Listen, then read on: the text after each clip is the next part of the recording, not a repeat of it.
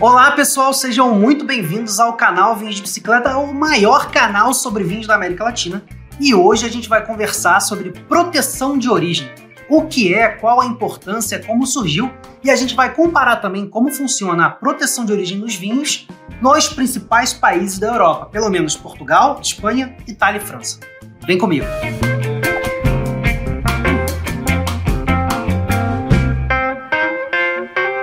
Cara, eu já quero pedir uma coisa. Se vocês gostam do nosso conteúdo, como sempre, deixem aquele like, porque isso ajuda muito. O YouTube entende que os nossos vídeos são legais e acabam distribuindo para mais gente. A gente dissemina a cultura do vinho. Se você já faz isso, agradeço de coração. E se você está caindo aqui no canal de paraquedas, considere se inscrever, ativar o sininho das notificações, porque toda semana tem conteúdo de altíssima qualidade meu ou do Rodrigão, beleza? Então vamos lá. Pessoal, proteção de origem é quando um produtor de vinhos coloca num rótulo o nome da região onde esse vinho é feito. O nome de uma re região reconhecida por lei. Isso porque aquele vinho acaba ganhando regionalidade e carrega o prestígio que aquela região tem. Por exemplo, quando a gente pega os vinhos de Bordeaux na França, que são conhecidos há séculos, né? Todos os vinhos de Bordeaux acabam ganhando fama, não é mesmo? A grande questão é que para um produtor colocar o nome da região no rótulo, ele não pode simplesmente escrever. O que basta para ele é cumprir regras que são estabelecidas naquela própria região. Que regras são essas? São regras para garantir que aquele vinho vai ter a regionalidade e padrões mínimos de qualidade que vão fazer dele um grande vinho, beleza? Porque pensa só, se fosse simples comprar uma terra numa região prestigiada e simplesmente fazer vinho, se você decidisse fazer um vinho ruim, um vinho com foco em quantidade, não em qualidade, você ia jogar o nome da tua região no lixo e junto com ele o nome das outras marcas e produtores que estão lá junto com você. A região, a comissão vitivinícola da região, os produtores locais não podem deixar isso acontecer. Esse então é o segredo da proteção de origem nos vinhos. É o segredo de certificar de onde o vinho vem. Mas como é que isso começou? De onde isso vem? Pessoal, não é de hoje que o vinho é um produto caro que é comercializado, né? Desde a antiguidade vende-se muito vinho, vinho dá muito dinheiro. Então, muitos produtores acabam focando na quantidade, fazendo vinhos diluídos que não tem muita característica própria, né, para ganhar muito dinheiro. Pois bem, então, isso, com o passar dos anos, com o passar dos séculos, acabou gerando regras é, que produtores locais têm que obedecer. De que tipo de regra é essa? Dá exemplo aí, Diego. Pois bem, antes mesmo da Idade Média terminar, 1395, a região da Borgonha, por exemplo, na França, já era extremamente conhecida, famosa, né? E os vinhos tintos eram geralmente feitos com a uva Pinot Noir.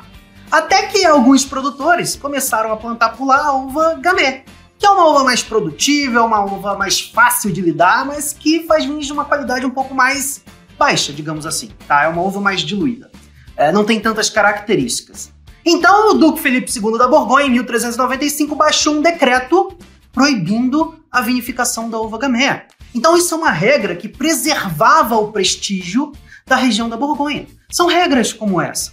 Não passou muito tempo depois, alguns séculos, mas alguns produtores de uma parte muito específica da Toscana, na Itália, começaram a fazer um vinho mais leve que se chamava Chianti. E o Chianti começou a fazer sucesso. Eis que começaram a surgir Chiantis em diversas partes da Itália, né?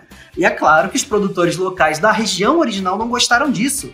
E eles pegaram o mapa e cercaram no mapa uma região pequena dentro da Toscana, e só lá, a partir de 1716, produtores daquela região podiam fazer vinhos e chamar os seus vinhos de Chianti. Isso é a demarcação de uma região, tá? 1716, pessoal, séculos atrás. Mas, pois bem, como é que é hoje? A União Europeia, ela acaba padronizando muita coisa, e isso é bom. Então, hoje, a gente basicamente tem um negócio que a gente chama de pirâmide de qualidade. A pirâmide está aparecendo aí na sua tela. Na base dessa pirâmide, a gente tem os vinhos genéricos, são vinhos que não têm proteção nenhuma, são os renomados vinhos de mesa, né? Vinhos que são muito simples, na maioria das vezes você vai numa taberna, você vai pedir o vinho da casa, ele vai te servir o vinho num jarro. Vai ser um vinho suficientemente bom para você comer com a comida, mas ele não tem característica nenhuma destacada. Esse vinho só cumpre a normatização sanitária, né? O básico para você fazer um vinho, mas ele não tem região de origem. Quando a gente sobe um degrau na pirâmide, a gente chega nas indicações geográficas. Indicação geográfica, pessoal, já é uma proteção de origem, tá? Mas é uma proteção de origem que geralmente tem regras muito simples para os produtores seguirem com mais facilidade. Normalmente a gente tem a delimitação da região, tá? O vinho tem que ser feito dentro dessa região. A gente tem uma série de uvas autorizadas, geralmente são um número grande, geralmente é um número grande de uvas autorizadas, e você tem a obrigação de que pelo menos 85% das uvas que compõem aquele vinho sejam provenientes dessa região. Você vê, são regras mais simples de se cumprir, mas ainda assim você já cria no vinho uma certa regionalidade, porque você obriga o produtor a usar castas, usar uvas que tradicionalmente se dão bem nessa região X, Y ou Z. Tá? O vinho já ganha alguma coisa maior de qualidade. Quando a gente sobe um degrau a mais, a gente chega nas denominações de origem. Essas sim são proteções de origem com regras mais rígidas, tá bom? Que estabelecem um controle mais forte para que o vinho tenha bem mais regionalidade. A gente está falando aqui de um conjunto, na maioria das vezes as denominações de origem têm regiões vinícolas menores, tem um grupo de castas, um grupo de casta menor, ou seja, as castas autorizadas é ainda menor, tá? Uh, a gente tem a obrigação que 100% das uvas sejam provenientes dessa região, mais regionalidade para o vinho. E a gente ainda vai além. A denominação de origem geralmente tem regras de produtividade que são mais rígidas também. Por exemplo, um produtor só pode tirar de um vinhedo 5 mil litros de vinho por hectare. Ah, Diego, mas por que 5 mil litros e por que não 10 mil litros? Pessoal, se ele tira 10 mil litros de vinho de um hectare, é porque as videiras têm muitas uvas, né? Então isso dilui os nutrientes que vêm do solo, isso dilui os nutrientes que surgem com o amadurecimento. O vinho vai ser diluído, ele não vai ter tantas características, é um vinho de qualidade mais baixa. Se você tem uma produtividade menor, que gira em torno de 5 mil litros por hectare, o produtor tem poucas uvas por videira. Essas uvas concentram substâncias químicas do solo, do amadurecimento. O vinho é mais concentrado, tem mais concentração de sabor, vai ser um vinho de maior qualidade. Para isso que servem as regras de produtividade, entendeu? Agora, isso não quer dizer que o vinho com denominação de origem seja necessariamente melhor, o que você vai gostar mais do que um vinho com indicação geográfica. E eu gosto sempre de citar um exemplo clássico. Pega um vinho do sul da Itália, região quente, explosivo aromaticamente, açúcar residual, encorpado, é um vinho que agrada muita gente. A gente por lá tem indicação geográfica Puglia, né, que faz o primitivo de Puglia, o negro amaro de Puglia. Quando a gente avança para o norte, temos denominações de origem extremamente prestigiadas, mas que fazem vinhos que amadurecem mais lentamente, uh, vinhos que têm um teor alcoólico menor, corpo médio, corpo leve, com aromas mais rústicos que lembram fazenda, estrebaria, não são vinhos tão fáceis de se gostar. Então muita gente prefere a indicação geográfica frutadão do que um vinho com denominação de origem do norte da Itália. A questão é, os dois vinhos estão protegendo características regionais. Eles são assim porque devem ser assim. Né? O que muda é o seu gosto e isso é uma coisa muito pessoal. Compreendeu? Perfeito? Mas para falar a verdade, essa pirâmide de qualidade da União Europeia é bem recente, tá? É, há muito tempo, os próprios países já têm as suas pirâmides e quando surgiu a União Europeia, o que ela fez foi obrigar que os países membros eles padronizassem as suas pirâmides de acordo com as regras da União Europeia. E é por isso que no vinho português, espanhol, francês italiano, a gente acaba vendo um baile de siglas, um baile de letrinhas diferentes. Mas calma que agora eu vou comparar cada uma dessas pirâmides e você vai entender melhor. Vamos lá, vamos entrar primeiro da pirâmide de qualidade portuguesa, mas eu já queria chamar a sua atenção porque eu botei de ca... do lado de cada indicação geográfica, do lado de cada denominação de origem, a quantidade de regiões reconhecidas que existe hoje, tá? Mas esse número varia bastante. Entra ano, sai ano, algumas denominações acabam porque não são mais usadas, algumas denominações surgem porque os produtores se juntam em torno de um terroir diferente, tá? Mas o que eu queria de vocês é que vocês observassem a magnitude dos números, a quantidade de, de regiões reconhecidas que existem dentro de cada um desses países, beleza? Vamos voltar lá para a pirâmide portuguesa. Na base, ó, você está olhando aí a figurinha. A gente tem os vinhos de mesa, sem proteção de origem.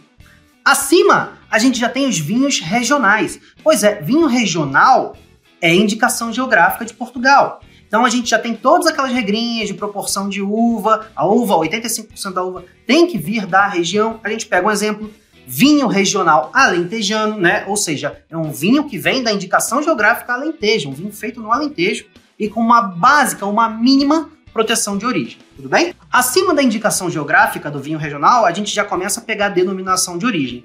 E a gente tem a indicação de proveniência regulamentada, IPR. Olha só, pessoal, essa aí é uma denominação de origem transitória. Uma região que quer se candidatar a ser denominação de origem, ela ganha esse título e vai ficar alguns anos por aí até ganhar prestígio, até solidificar as condições de produção, tá? Já é considerado denominação de origem, como eu falei, mas hoje vocês podem ver no mapa de Portugal que ela está zerada. Por quê? Porque todas as regiões que se candidataram acabaram sendo elevadas à condição de denominação de origem controlada. Essa sim, o topo da pirâmide portuguesa, denominação de origem com regras bem estabelecidas para as regiões mais prestigiadas dentro de Portugal, beleza? Um detalhe importante, já que eu citei vinho regional alentejano, a gente tem também, por exemplo, a denominação de origem controlada DOC Alentejo. Nesse caso, a DOC Alentejo, ela tem uma região menor, tá? Vinho regional alentejano, por exemplo, pode ser feito em qualquer parte da região macro do Alentejo. Agora, para você ter uma qualidade maior no vinho, a, a denominação de origem controlada alentejo, ela exige que o produtor, além das regras de produção, faça um vinho, plante as uvas, num cantinho muito menor, porque em tese é ali que são feitos os grandes vinhos de lá. Então essas são características que a gente carrega para todas as regiões de Portugal. É mais ou menos assim que funciona, tá? Vamos cair agora na pirâmide da Espanha. A pirâmide da Espanha é um pouquinho maior, né? Mas olha só a base dela. Ela começa com o vino de mesa também, né? O vinho de mesa, sem certificação de origem, sem controle nenhum, tá? É um vinho simples. Acima, a gente já cai na indicação geográfica. São os vino de la tierra, por exemplo, vino de la tierra de Castilha. Ah, em Castilha a gente tem essa indicação geográfica, mais ou menos como funcionam os vinhos regionais em Portugal, tá?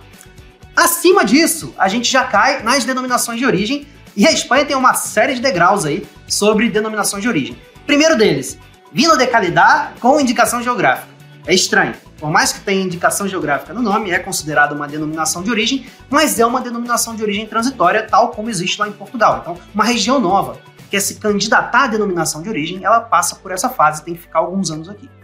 Acima, a gente tem as denominações de origem, aí sim, na Espanha, muito comuns, existem muitas regiões já, já estabelecidas por lá, beleza? Com regras mais rigorosas. Mas a Espanha, ela prestigia algumas denominações de origem que se destacam. Então, uma denominação de origem que fica 10 anos nessa posição, mas que quer tornar as suas regras mais rígidas, denominações que ganham muito prestígio, querem fazer vinhos com mais qualidade, são elevadas à condição de denominação de origem calificada, DOCA. E na Espanha hoje em dia a gente tem duas, Priorra e o Priorato, tá? Então as regras são mais rígidas. Por exemplo, né? O produtor, quando era denominação de origem, ele podia tirar 8, 6 mil litros de vinho por cada hectare de vinhedo. Subiu para doca, beleza, agora a gente baixa a regra para 5. O vinho tem que ficar mais concentrado com mais qualidade. Entendeu? É assim que se move a pirâmide de qualidade espanhola. E no topo a gente tem uma particularidade espanhola que se chama vinho de pago. O que é o vinho de pago? Né? Você é um produtor é, que tem um vinhedo muito específico, tá? Uh, você está numa região quente, mas você tem uma curva de montanha lá mais fria, mais seca, que você não consegue plantar a uva da sua região, por exemplo, a Tempranillo, né? Você consegue fazer um vinhaço de Pinot Noir. Então você entra com um pedido para o governo espanhol, ele vai reconhecer o seu vinhedo específico, as particularidades dele, vai criar regras para ele. São raros, são caros e nem sempre são melhores, mas ainda assim vale a pena vocês conhecerem. Agora a gente chega na pirâmide italiana. Olha que legal. Pirâmide italiana também é uma pirâmide relativamente simples. Na base a gente vai ter o vino de tavola, tá? Vinho de mesa, mais uma vez, aquele vinho mais simples. Quando a gente sobe um degrau, a gente tem a IGT, Indicazione Geográfica Típica, tá? São as indicações geográficas italianas. Agora, diferente de Portugal e Espanha, né, a gente não tem aqui uma denominação de origem transitória. As regiões que se candidatam à denominação de origem, elas precisam obrigatoriamente é, passar pela fase de indicação geográfica típica, tá bom? Então elas são indicação geográfica típica, depois de alguns anos e ganhando prestígio, elas são elevadas à condição de denominazione de origine controllata, que é o primeiro nível de denominação de origem que a gente tem na Itália.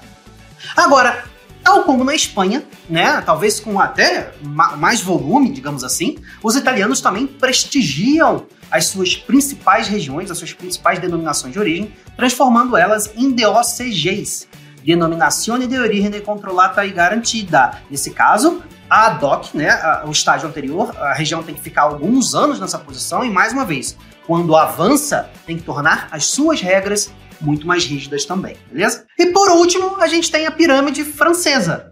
A pirâmide francesa, ela parece simples, ela tem cara de simples, mas ela não é. O que, que acontece aí? Você consegue ver que na base da pirâmide, a gente tem o vin de table, né, o, o, vinho de mesa mais simples, mas você pode chamar ele também de vin de France, né, o vinho do país que não tem uma procedência pré-estabelecida dentro de qualquer região ali. Então, para todos os efeitos, a gente chama aqui de vinho de mesa. Quando a gente avança para as indicações geográficas, no nível de cima, a gente também pode ter dois termos, vin de pays ou Indication Géographique Protégée, IGP, tá? De qualquer forma, são as indicações geográficas dentro da França. E no grau de cima, a gente vai ter a denominação de origem Apelação de Origem Contrôlée, tá? AOC. Ah, Diegão, simples, eu tô vendo aí 300 denominações de origem da França, o que, que tem de complicado nisso aí? É, pois é.